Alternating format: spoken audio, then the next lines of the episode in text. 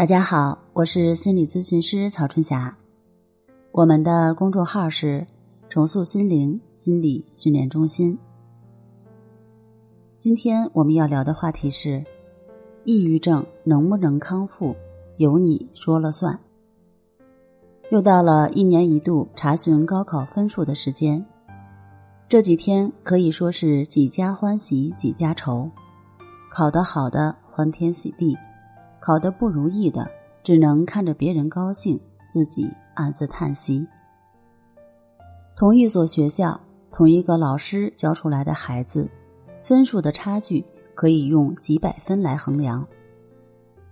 有的孩子能考七百多分，就有孩子只能考一百多分，这是老师教的有区别吗？同一个教室里上课，同一个食堂吃饭。为什么分数会相差如此之大呢？我想，决定分数的不是老师，而是每个学生自己。老师在上面讲课，那些学霸已经把老师要讲的提前复习了，不懂的追着老师问；普通孩子是正常在听课而已，而那些学习不好、听不懂老师在说什么的孩子，只能是睡觉了。这就是差距，行动上的差距决定了成绩上的差距。如果把战胜抑郁症也看作是一次考试的话，同样的方法，不同的人去练习，结果也会千差万别。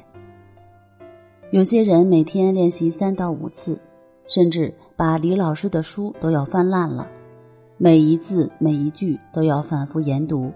生怕自己把方法理解错了，练习错了。而有些人也买了李老师的书，但是书根本没看完，更别提去认真练习了。我经常听到有些朋友这样说：“我看书看不进去呀，记忆力也不好，看了也记不住，白白浪费时间。有没有更简单的方法让我好起来呢？”面对这样的问题。我经常说的一句话是：“好走的路都是下坡路。”除了年龄和皱纹，没有什么东西是不费力气就可以得到的。你不能忍受练习时的枯燥，就要忍受心理疾病的折磨。这是一道选择题，必须二选一。同样的方法，不同的人会有不同的效果。那是因为你对方法的态度是不一样的。方法再好，也需要坚持。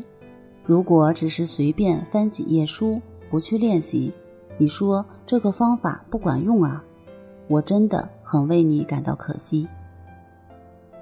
并不是方法不管用，而是你没有认真的去对待它，没有利用好这些方法。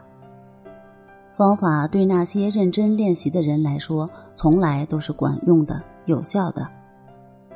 就像用同一个课本听一个老师讲课的高三学生，之所以考出来的成绩千差万别，这个完全取决于每个学生自己。付出了多少努力，就会得到多少回报。所有的努力都会体现在结果上。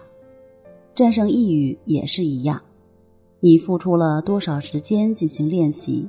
最终的效果会说明一切。在疗愈的这条道路上，没有任何的捷径可走，唯有脚踏实地，一步一步、按部就班的走下去，才能最终战胜抑郁，重获新生。好了，今天我们就分享到这儿，那我们下期节目再见。